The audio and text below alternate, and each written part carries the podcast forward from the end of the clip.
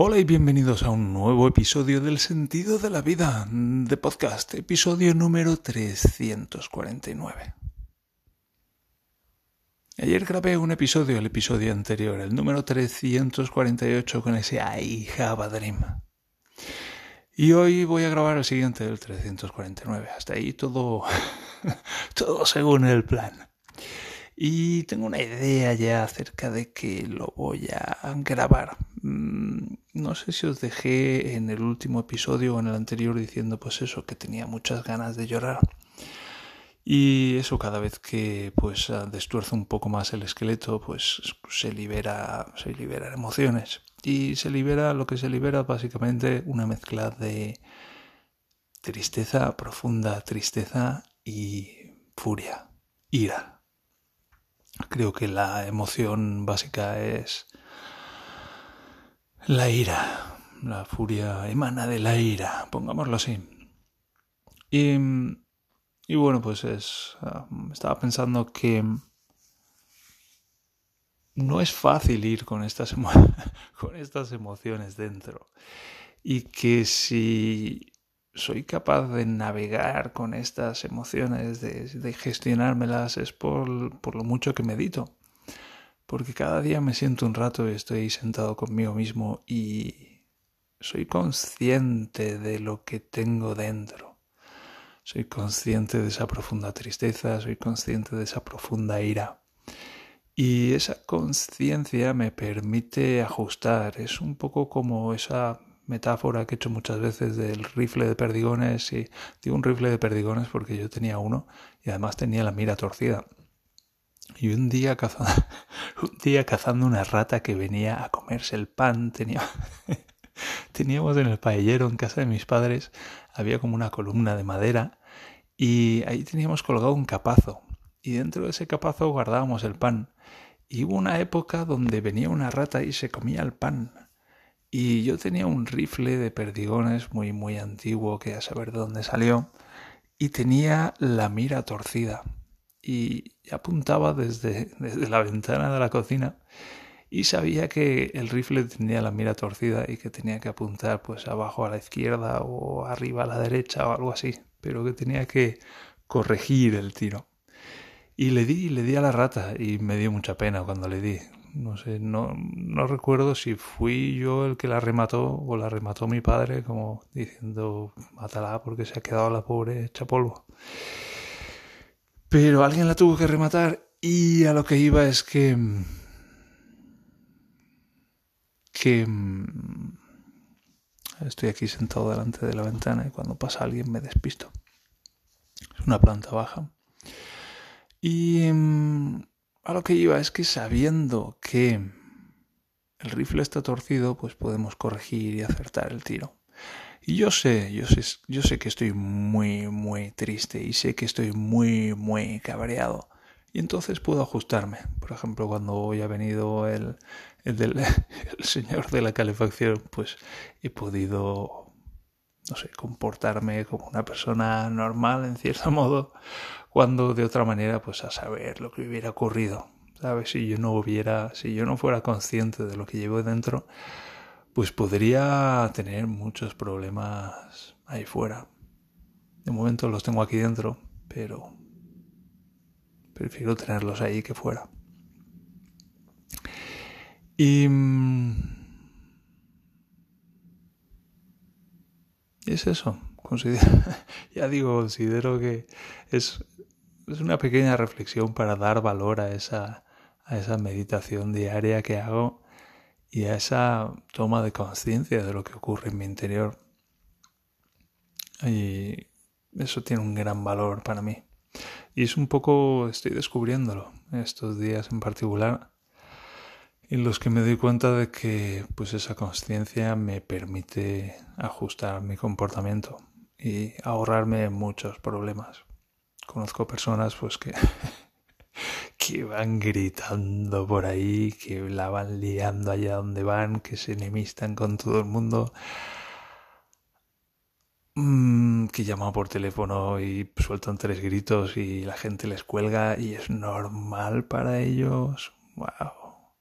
Y yo podría estar así, ahora ya tal vez menos, pero yo podría haber estado así. Pero, ya digo, desde hace muchos años soy, soy muy consciente de lo que ocurre en mi interior cada vez más y me lo puedo gestionar mejor. Al margen de esto, eso, me quedé en el capítulo anterior, pues eso, con ganas de llorar y preguntándome, ahora me acuerdo, qué iba a hacer para llorar. Y por la tarde me tomé un momento, estaba leyendo noticias un poco al azar por no sentir lo que estaba sintiendo y me encontré una noticia del mundo de, de un empresario, un empresario, me llama la atención que, que, lo definan como un empresario, un empresario que había pagado los costes de un avión medicalizado de un niño de dos años que mexicano que tenía que ser operado a vida o muerte en una clínica en Barcelona. Y leías el titular por encima y pasé y seguí leyendo, dijo, uff, no. Pero luego retrocedí y dije, venga, voy a leer esto. Y lo empecé a leer. Y pues la historia es básicamente lo que he contado. Es un niño de unos dos años que tiene un tumor adosado al cerebelo, creo que es y en México pues no se atreve nadie a operarle. Y en Barcelona le, han dicho que, que, lo operan, que a lo mejor no pueden retirar todo el tumor y que no pueden sanarlo completamente, pero sí que le pueden prolongar mucho la vida. Y que cuando le abran la cabeza, pues sabrán cuánto del tumor pueden retirar porque está muy pegado al cerebelo y entonces pues tienen que tener cuidado con lo que recortan. En fin, cosas de médicos. Y claro, el problema era que había que llevarlo a... que el niño está muy mal y había que llevarlo a Barcelona y había que llevarlo en un avión que llaman medicalizado, que es un, avión pues con todas las, todas las... supongo que todo el sistema de... para mantener al niño con vida. Y costaba como unos 200.000 euros.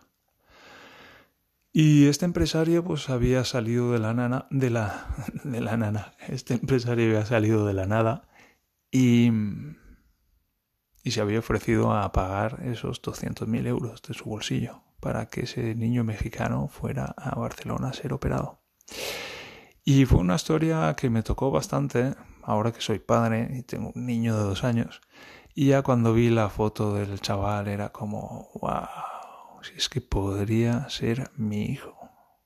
Podría ser mi hijo. Y no sé, en ese momento se cerró ese círculo emocional o, a saber qué, pero empecé a llorar, empecé a llorar porque me pareció maravilloso que alguien pues pudiera coger tanto dinero y dedicarlo a, algo así.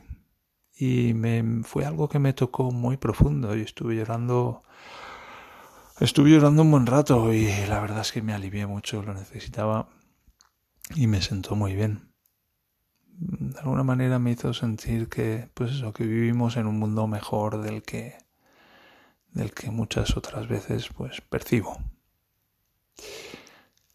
Diría percibimos pero percibo. Así sé de lo que estoy hablando. Y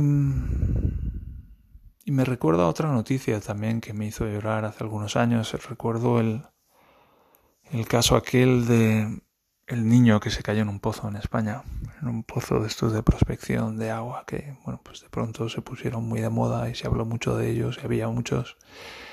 Y hasta entonces pues nadie sabía nada de ellos. No sé si lo recordaréis, el niño este pues que jugando en el campo se cayó por un por un pozo de medio metro de diámetro si llega. 70 metros de profundidad.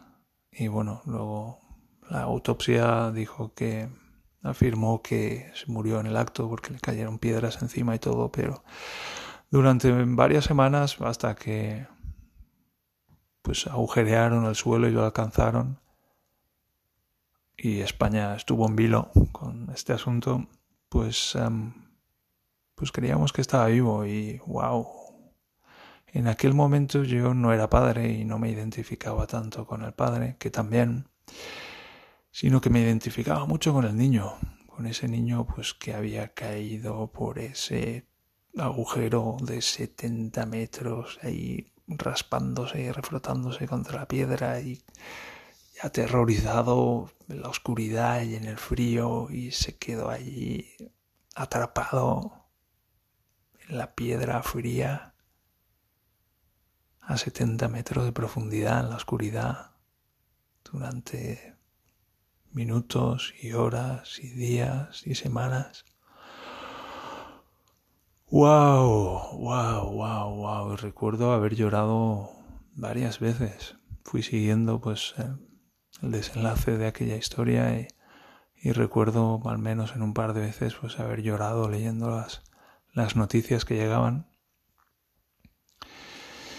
Y hoy sigo con uh, hoy sigo con, con, este nudo dentro de mí, con este nudo emocional y me noto con muchas, muchas ganas de llorar y me pregunto cómo lo voy a hacer, cómo me voy a gestionar esto y cómo lo voy a sacar de mí.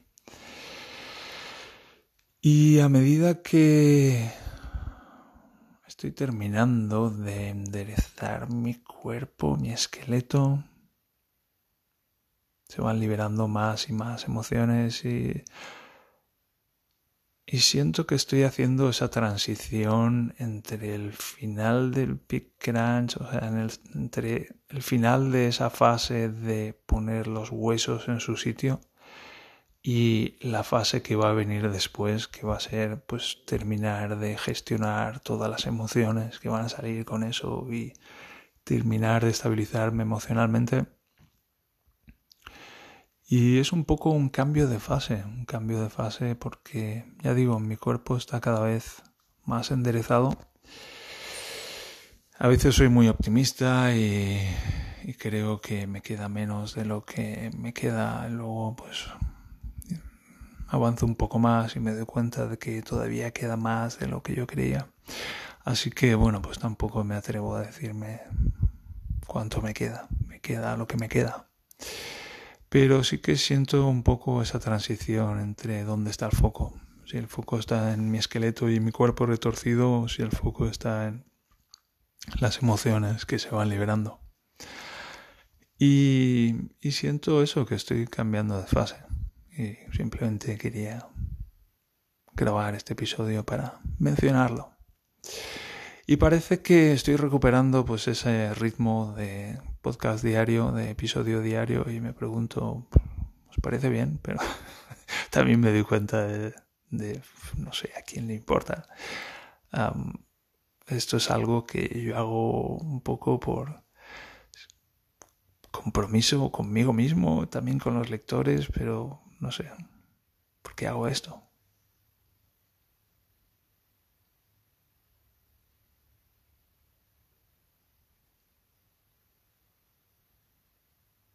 Hago esto porque cuando empecé en 2002, pues el sentido de la vida. Y, y siento que esto todavía no está acabado y aunque, pues, ¿por qué hago esto? ¿Y para qué hago esto? Todavía me estoy respondiendo a estas preguntas, pero sí que siento que, que lo tengo que hacer. Y es muy, es muy raro porque no lo entiendo. no entiendo por qué hago esto. Es alguna especie de compromiso absurdo conmigo mismo de esto lo tengo que documentar y esto lo tengo que contar mientras tenga lugar. ¿Para qué? ¿A quién le aprovecha esto? Pues espero que a vosotros. Espero que a vosotros. 14 minutos lo dejo aquí. Nos encontramos en el próximo episodio. Hasta entonces, que estéis muy bien, que prosperéis, que os quiero mucho y que adiós.